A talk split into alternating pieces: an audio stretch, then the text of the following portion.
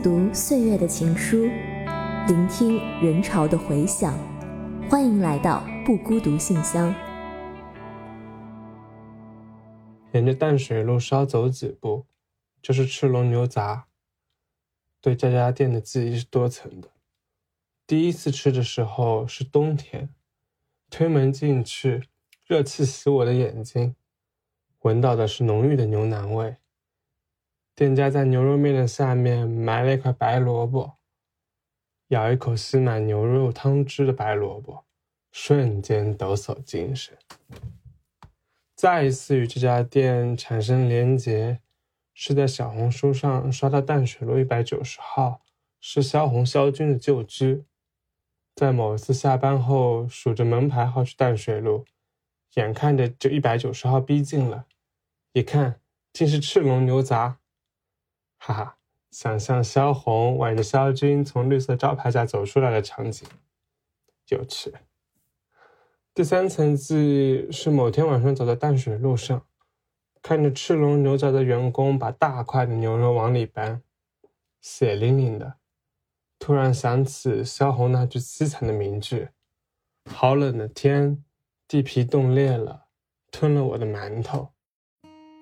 那我觉得四碗饭杨鸡，它的这个描述听起来太让人心动了。果然，在上海的这个小日子过得就是不错。其实上一次我去上海的时候，呃，这位朋友还带我去看了这家牛杂店。我当时也是觉得有一种很奇妙的历史与现实。交织的感觉，就在同一片土地上，曾经有这样的一对文豪夫妻在这里生活，然后今天就是这样的一个非常接地气的，大家觥筹交错，喝着酒，吃着牛肉面的场景，就还挺唏嘘的。而且老实讲，就是我第一次听到 city walk 这个词，就是四碗饭杨基当时跟我说的。就我比较土，我当时还没有听过这个词，但是他是在一个就是组织里面，他们经常会带着大家一起去，嗯，游览上海，特别是在这个复兴东路、复复兴西路的那边的老城区，很快也要被拆掉了，然后会跟大家讲这样的一些历史文化，然后这个建筑他们的一些渊源。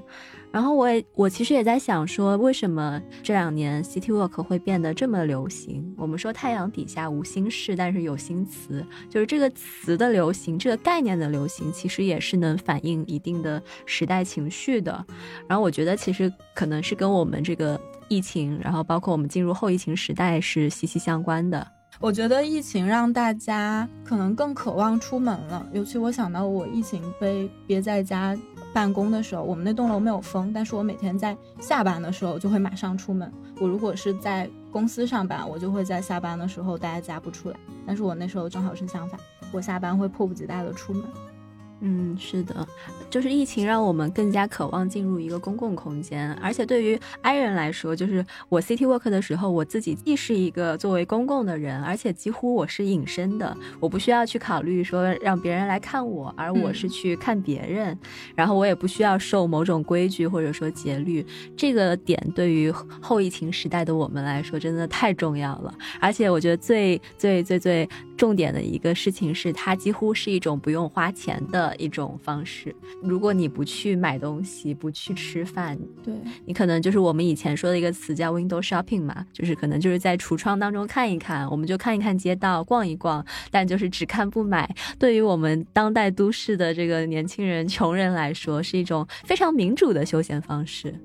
对这样的休闲方式，它没有那么多花里胡哨的东西，你只要有一双鞋，出门逛一逛，你可能就能收获一些。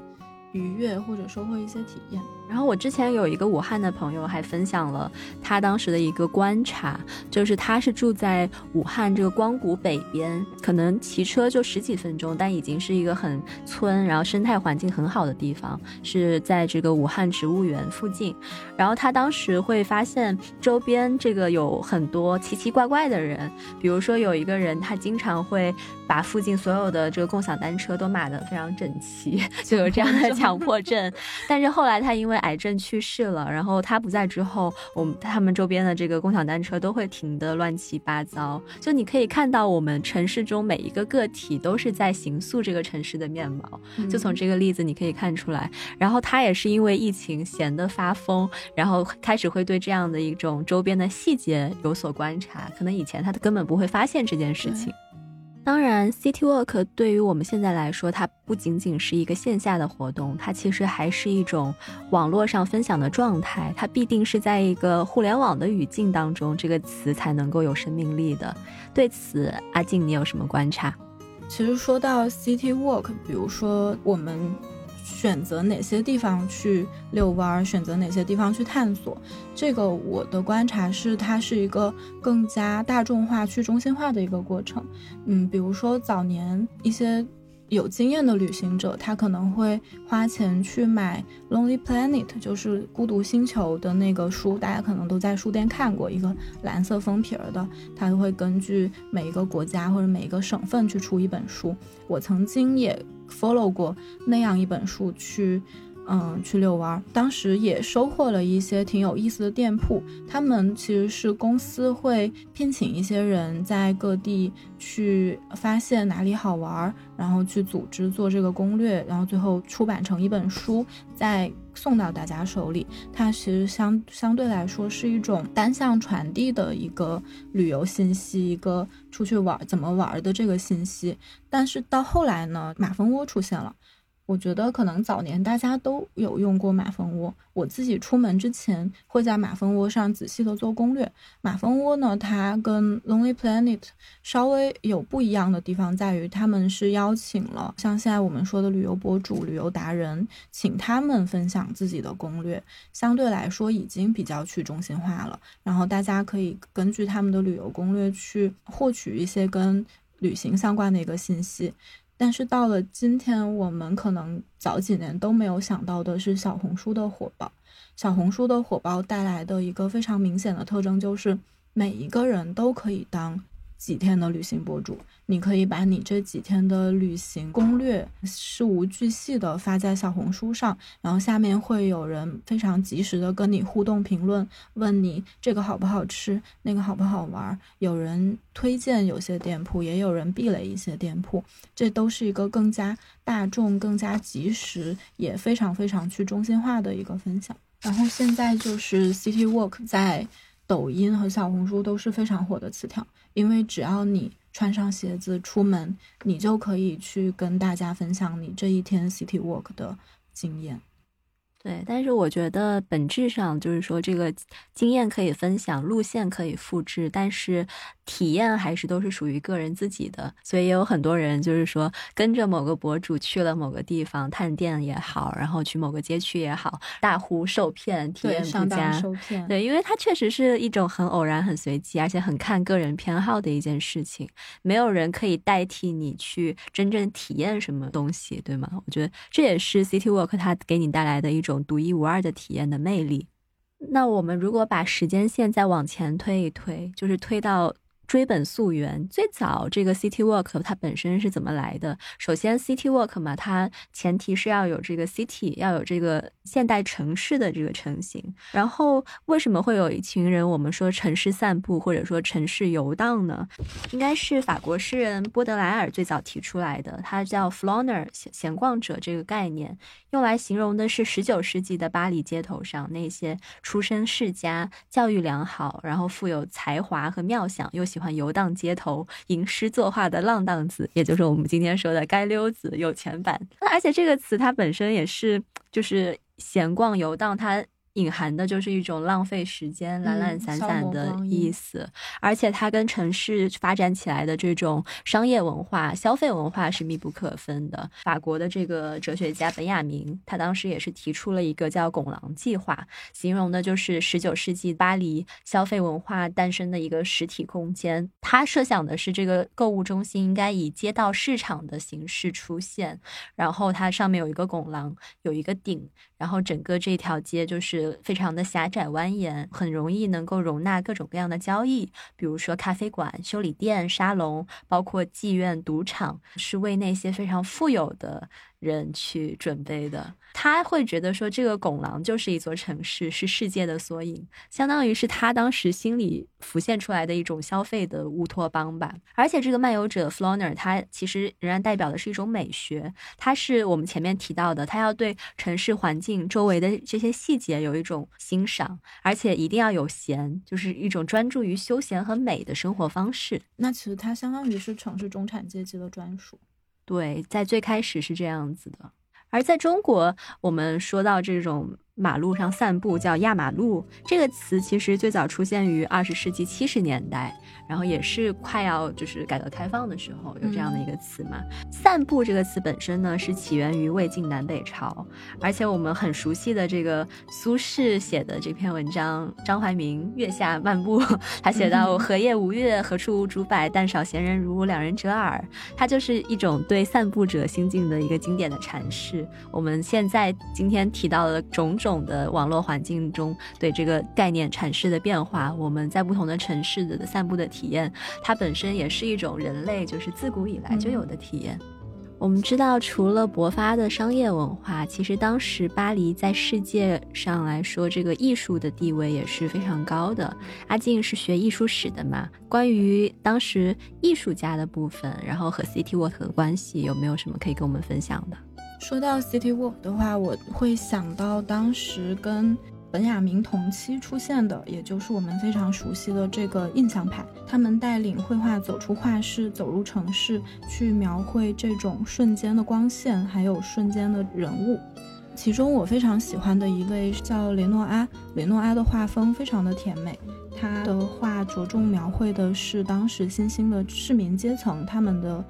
一些很丰富的娱乐活动，比如说。舞会、午餐会或者野餐，大家会在他的笔下看到白皙丰腴的女性，然后甚至彬彬有礼的男性，然后他们的脸上都洋溢着一种欣欣向荣的、朝气蓬勃的一种。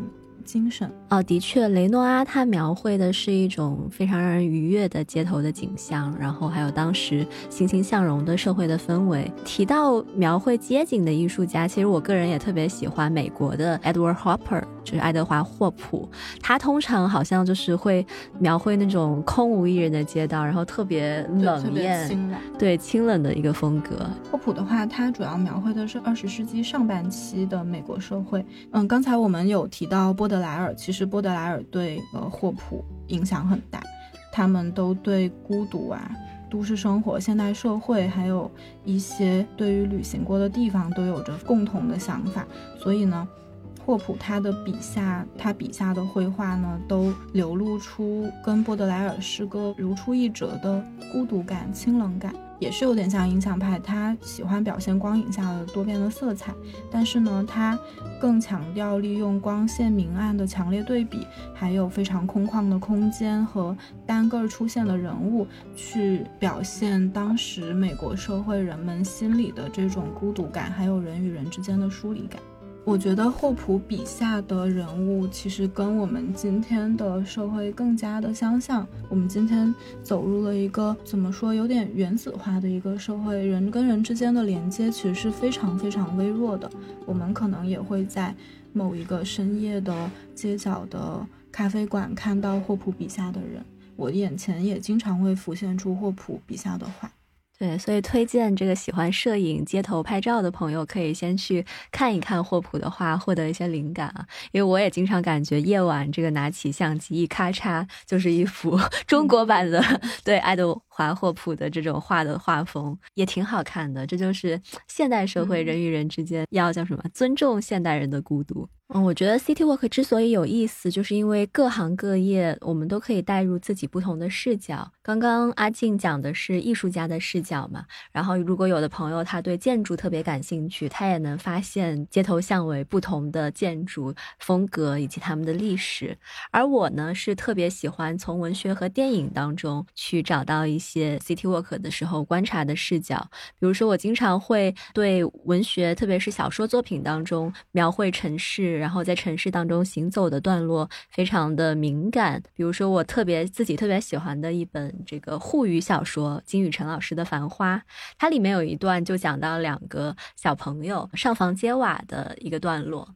这段写的是阿宝十岁，邻居 Betty 六岁，两个人从假三层爬上屋顶，瓦片温热，眼里是半个卢湾区，前面香山路，东面复兴公园。东面偏北，看见祖父独幢洋房一角；西面后方，高兰路尼古拉斯东正教堂，三十年代俄桥建立，据说是纪念苏维埃处决的沙皇尼古拉二世。打雷闪电阶段，阴森可惧，太阳底下比较养眼。贝蒂拉紧阿宝，小身体靠紧，头发飞舞。东南风一静，听见黄浦江船鸣，圆号宽广的嗡嗡声，抚慰少年人胸怀。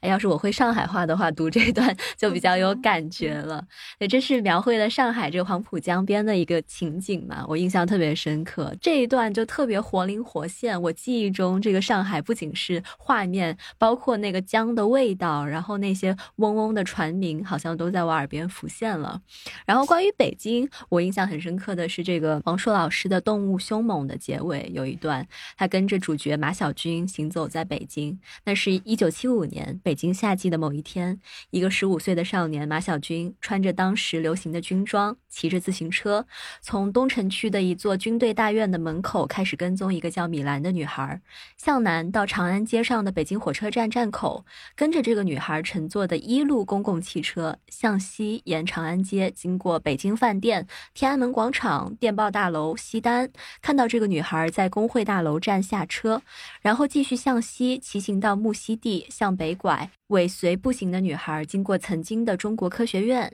第二工业机械部、财政部与中国人民银行部大楼所在地及其他的一些街区，几乎跟女孩同时到达了某栋机关宿舍楼前。这个时候，马小军在门口等了一会儿，进入到了女孩的房间，对她实施了强暴。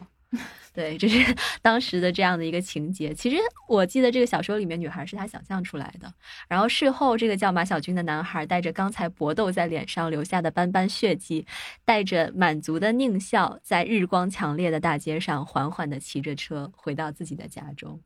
真的是一个明亮又残酷的一个故事。是的，就是 city Walk 可能前面提到有不同的状态嘛，跟踪也是一种 状态，非常见的状态，我们当然不鼓励啊。然后对我，我觉得很有趣的一点是，这两段北京和上海，他们都是从少年的视角出发去描写。金宇澄他写的是上海的巨变，这两个少年的感情，他们是从两个时代，因为《繁花》里面是提到了六七十年代和八九十年代，他们巨大的这个割裂和反差中间挤出了一朵花。王朔他写的是这。这个文革后期，一个军队大院的少年人对首都北京这一座圣城的想象，我们可以看到历史的变迁。这也是为什么我在这两座城市居住的时候，也都非常喜欢住在有历史感的街区。比如说，现在我是住在东二环这边，靠近雍和宫，然后靠近鼓楼。在上海的时候，也是非常喜欢去包括陕西南路，然后乌鲁木齐中路那个地方去走，因为我觉得置身于历史感当中，又有一些文学的文本，你的生活会。变得更加的厚重，你会感觉自己和这个城市的历史似乎在发生一些联系，即便你现在踩的是今天的这个柏油马路，对吧？嗯，我想起那个《城南旧事》里面也有一小段描写那个女孩从哪个哪个胡同穿过来，好像她最后是买了一个冰淇淋，我忘了，反正她去买了一个什么东西，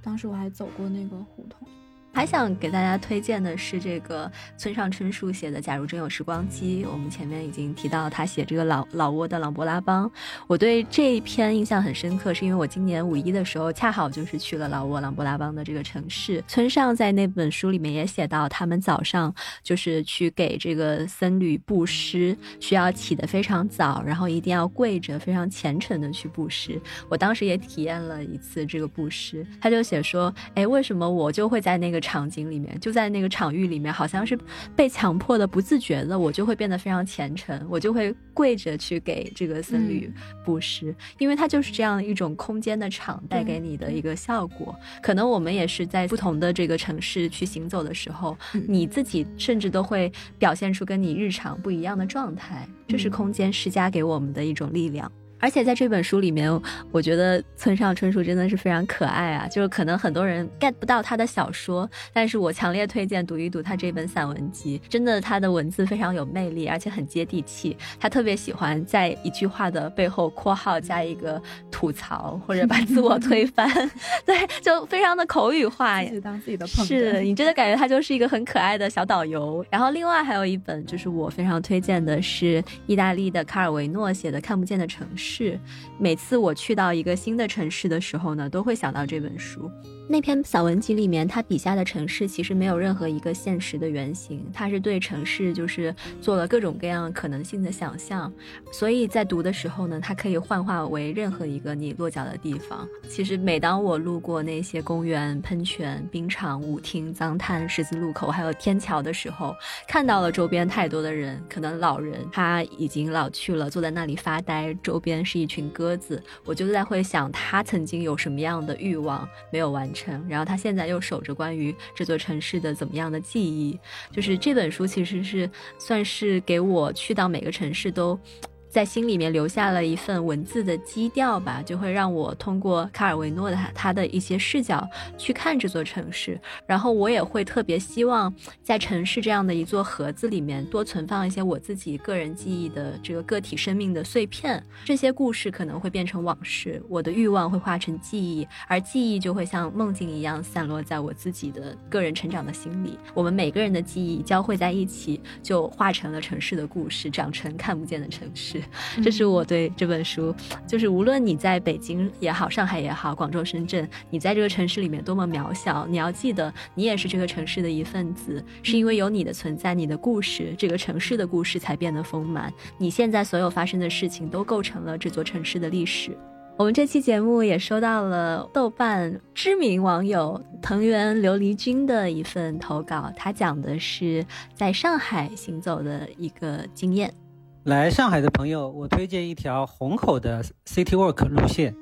里面包含两个部分，一个是官方已经钦定的鲁迅小道的部分，涵盖了鲁迅在上海虹口居住期间啊，他居住过的所有的地方和他经常出没的地带啊，包括景云里啊，包括山阴路啊，鲁迅故居，啊，也包括千爱里、呃田爱路，然后内山书店。和鲁迅大力倡导的这个慕课讲习所和鲁迅的藏书室，啊，另外一条是在民国时期，虹口是这个中国近现代史，呃，上非常多这个热门事件、重要事件的发生地，以及有非常多的文化名人曾在此居住，他们也创办了中国近现代出版史上非常著名的一些呃出版社、呃书店。印刷厂，那么这些也在虹口分布的非常集中，所以其实呃有兴趣的朋友可以去参观这个很多这个文化名人经经常出没的四川北路，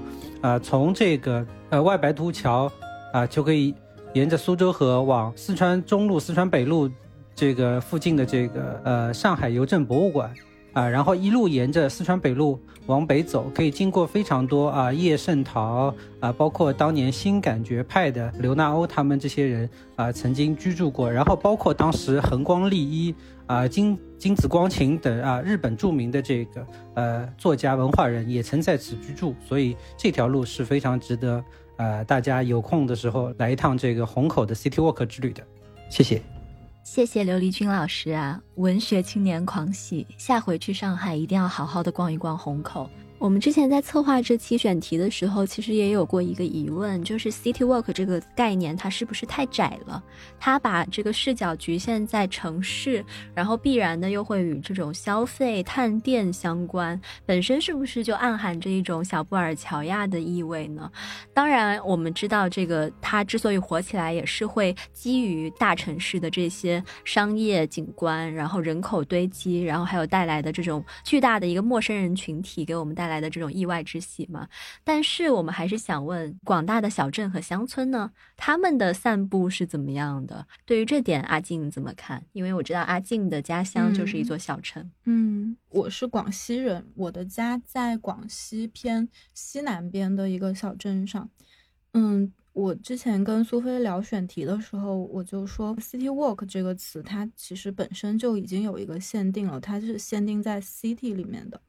那对于很多农村和小镇上的人来说，大家 city walk 会拍的东西，咖啡店，还有一些很特色的，比如说餐厅、书店，这些对他们来说都太过遥远了。你要说他们的散步是什么样的，在我的记忆里面，小镇人的散步非常的简单。他们长久的居住在这个镇上，可能住了三十年、四十年，从小的时候一直到老的时候都在一个镇子上。这个地方对他们来说太熟悉了，熟悉的让很多人失去了探索的欲望。然后像我爸爸妈妈，我回家的时候跟他们出去散步，就是我们关上家门，走出五六条街道，跟熟悉的街坊打个招呼，绕回来，路过超市，再买点日用品。这就是他们游玩的一个全过程。一些新鲜出现的东西对他们来说是很扎眼的，也是非必须的。比如说街上新开的奶茶店、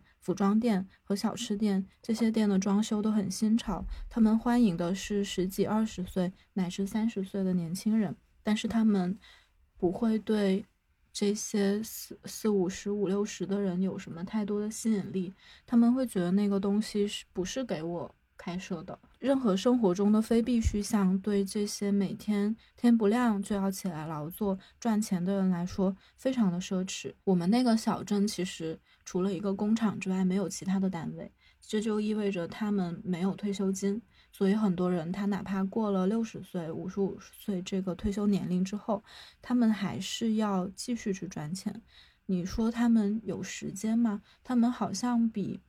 大城市的人作息更规律一点，但是他们未必更有时间。他们对他们所生活的地方已经没有好奇心了。他们需要把他们的精力留存在能换钱的地方。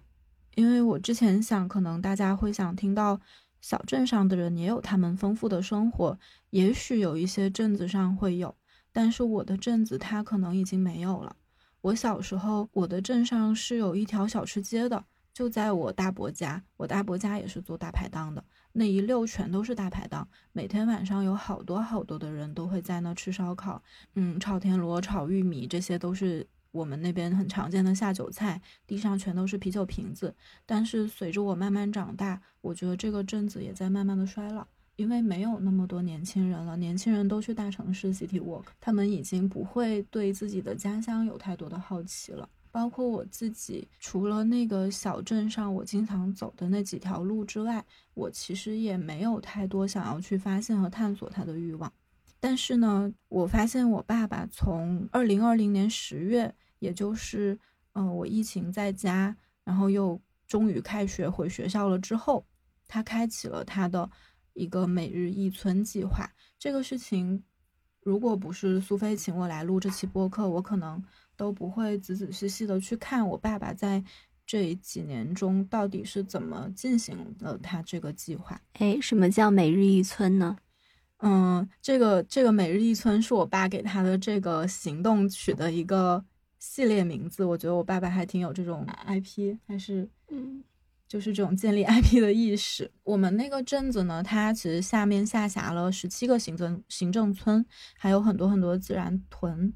嗯，城镇人口呢大概只有一万六千人，其实是个非常小的镇子。然后户籍人口大概是六万人左右。然后因为广西它的那个地形地貌是比较崎岖的，所以村子其实也相对都比较分散。然后我爸爸他就嗯会在他不值班的休息日，开着他的小摩托车去到一些我从来没有听说过名字的村里面，然后我爸爸会在他的朋友圈里面简单的拍一拍这个村子的样貌。其实说实话，哪怕我现在再回看我爸的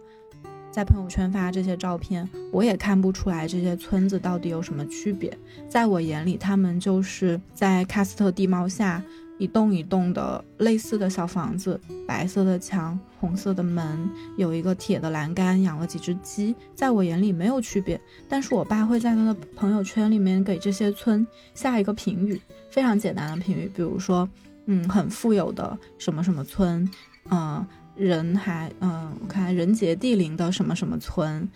然后我爸是有时候可能有些村实在没什么话说了，他就说，嗯，还可以的什么什么村，就是他会用他的视角去观察这个村子到底是有钱还是没有钱，风景好不好，嗯，人怎么样，他用他用他的视角去观察。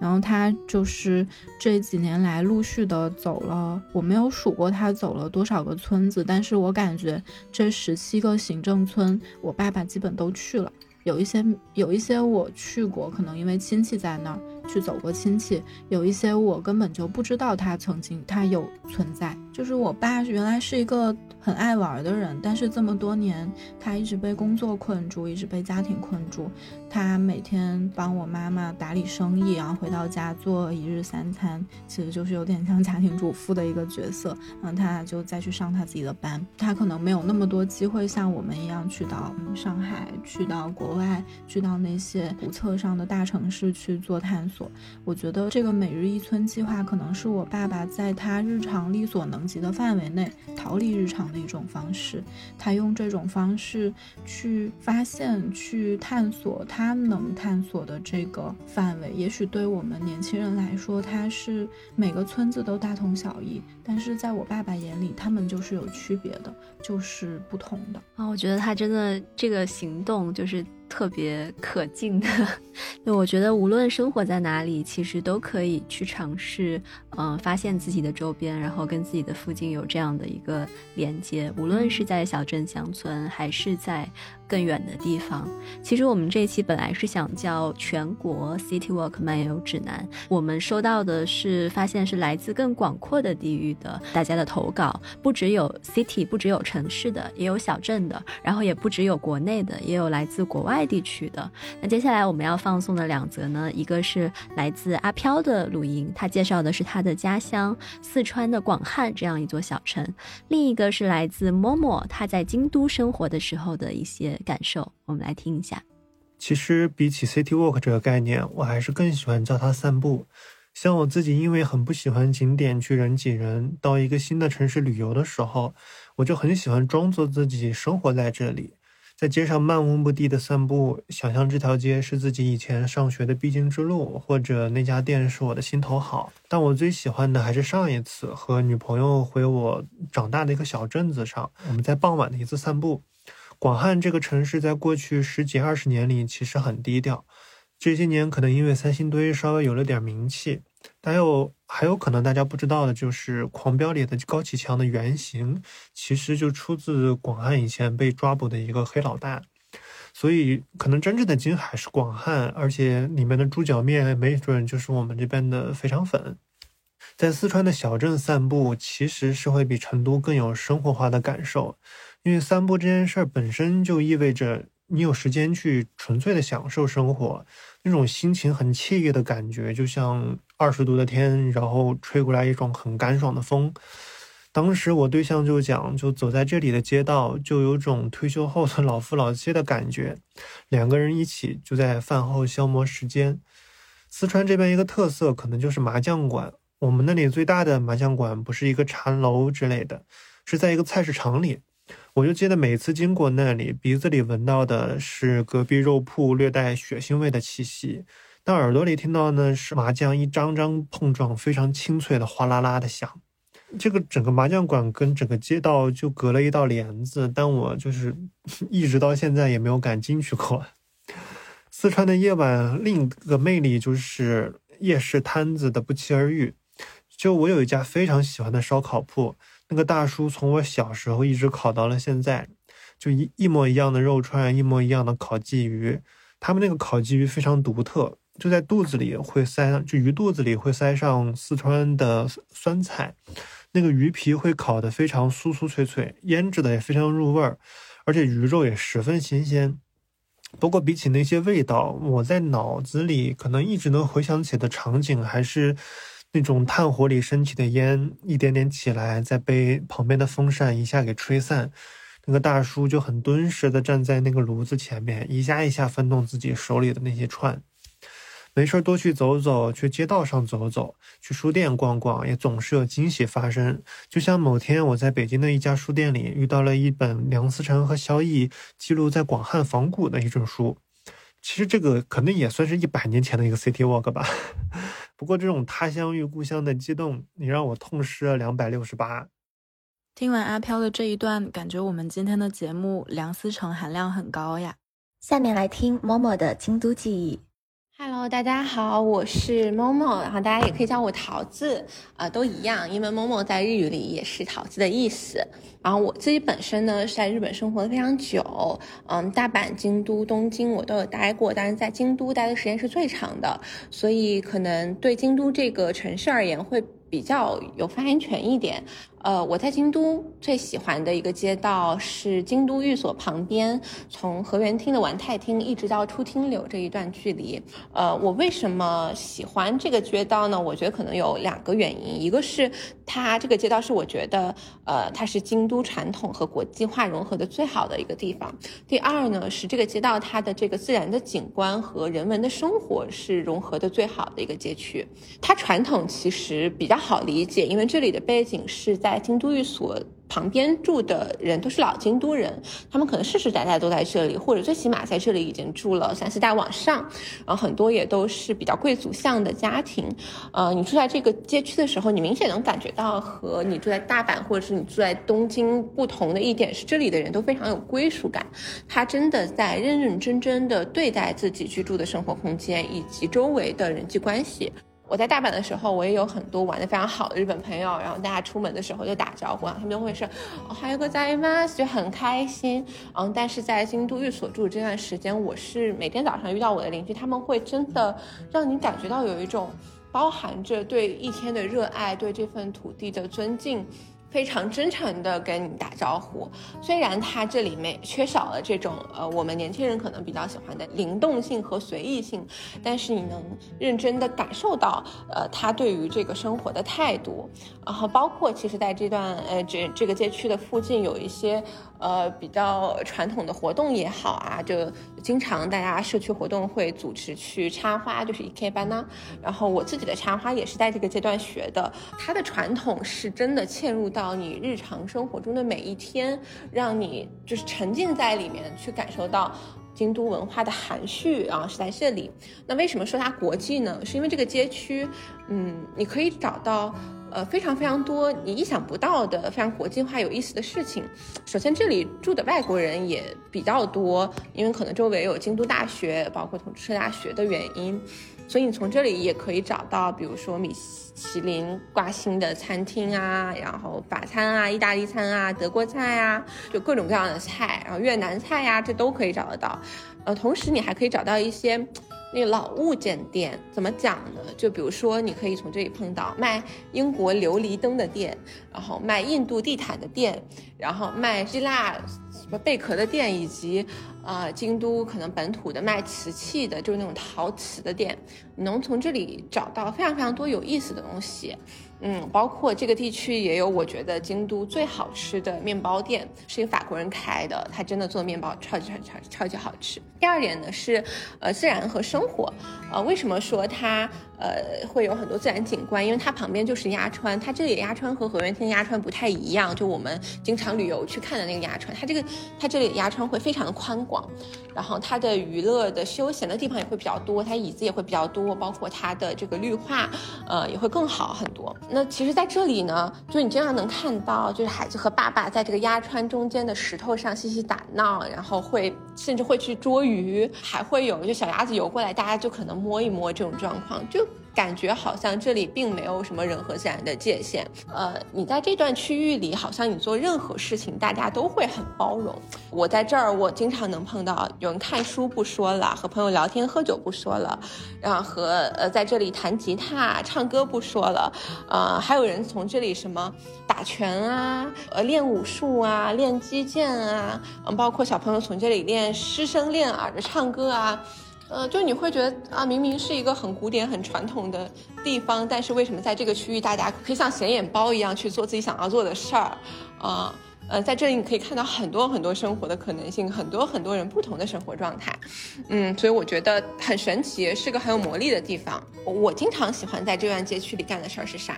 我会喜欢在我早上起床的时候去河边打一段八段锦，就真的很显眼包的这样的一个行为啊。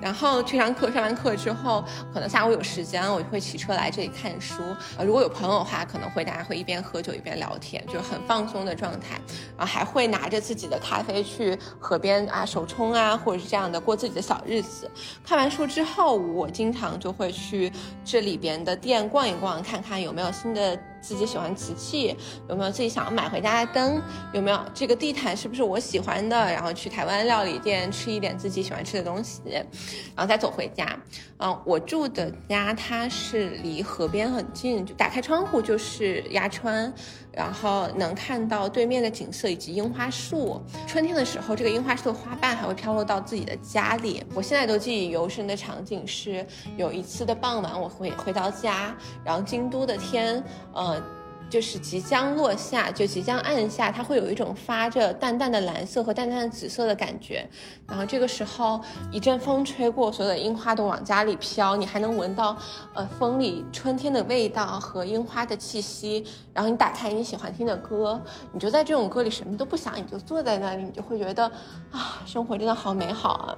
我听默默这一段也特别有共鸣，因为我自己在纽约生活的时候，也是在一个小岛上住在河边，然后我自己家乡在镇江，也是靠着江边嘛。我觉得好像就是靠着水生活，能够带给我一种。力量。然后我记得在这个《假如真有时光机》里面，呃，村上春树在描写这个波士顿的时候，他住在波士顿河的沿岸，他写到说，在日常生活中看到大量的水，对人们来说，难道不是一种具有重大意义的行为吗？城市里有水，其实还是挺好的。嗯，是北京基本上有水的地方就会有公园，然后就会有很多人去。对，所以北京除了我们刚刚提到的这个东西城的胡同区，还有一个比较想跟大家推荐的，就是亮马河附近那个地方也是挺适合行走的。那其实，嗯，很多城市都是盛名在外嘛，但作为外地人，其实大家根本不知道这个地方到底是哪里好逛。那阿静，你有没有什么小秘招、小诀窍可以分享给大家？我自己的话，因为我自己是一个 vintage 爱好者，我主要是会收藏一些 vintage 的首饰。所以呢，呃，我发现就是有一种搜寻适合 City Walk 的街区的方法，那就是通过搜寻当地的 Vintage 店铺集中的地方，这个地方大概率会很适合大家去探索、去漫步。就好像，嗯，北京的话就是以鼓楼东大街为中心的鼓楼一带，大家会发现有像，嗯，我自己很喜欢的 Miss Eliza Vintage，还有 Mega Vintage，他们都在这一边有开店。然后像上海的安福路也集中了，我记得大概是五六家。然后成都的话就是繁华街一带，我还没有去过，我准备国庆去看一看。然后像大连的南山街，其实也集中了几个店铺。Vintage 店铺集中的地方呢，它的特点就是一般会在。比较有历史文化底蕴的街区，并且他们附近都会有很多很有意思的别的小店，比如说咖啡店、嗯餐厅，还有可能会有书店、唱片店。就像鼓楼一带的话，就是会构成这样的一个街区生态。所以呢，如果大家去到城某某个比较大的城市里面，不知道该。怎么搜寻适合漫步的地方的话，可以搜搜他们当地有没有 vintage 店铺集中的一个地方。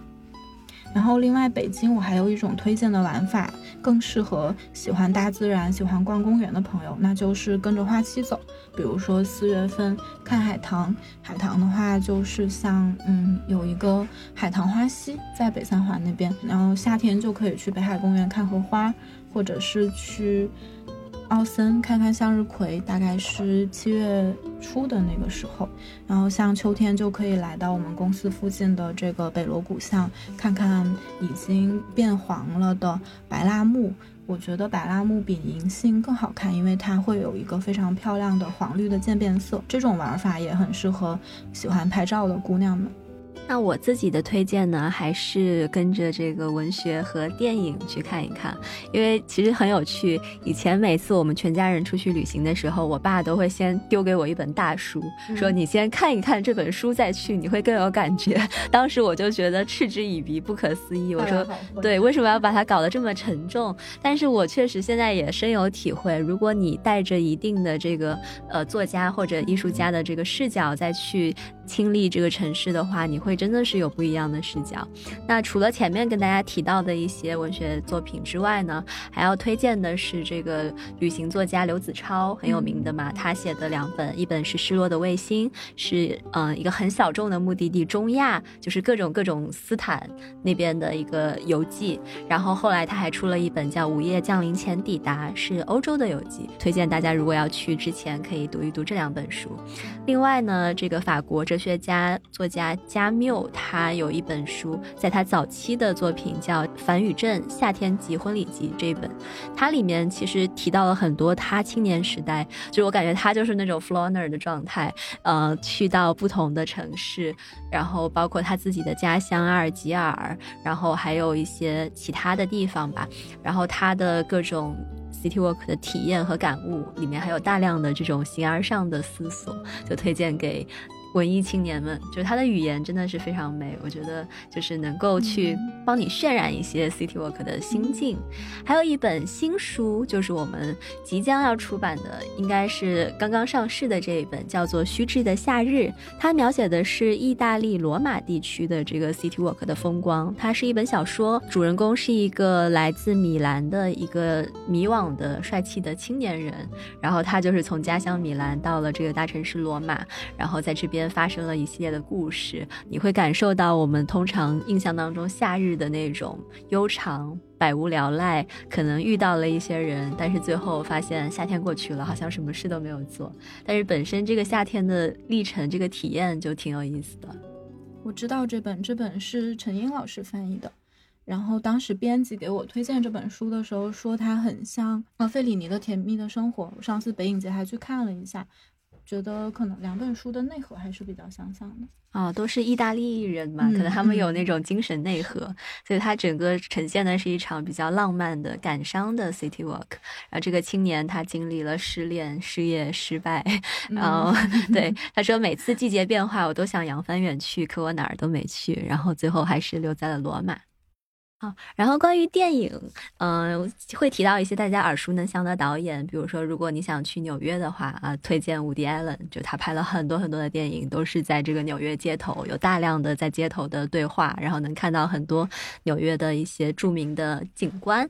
然后，嗯，还有这个经典的《爱在三部曲》系列，就他们是一个对经典的文艺青年之间边走边聊的一个爱情电影。然后，如果你想去韩国的话，推荐红上秀和张律的作品，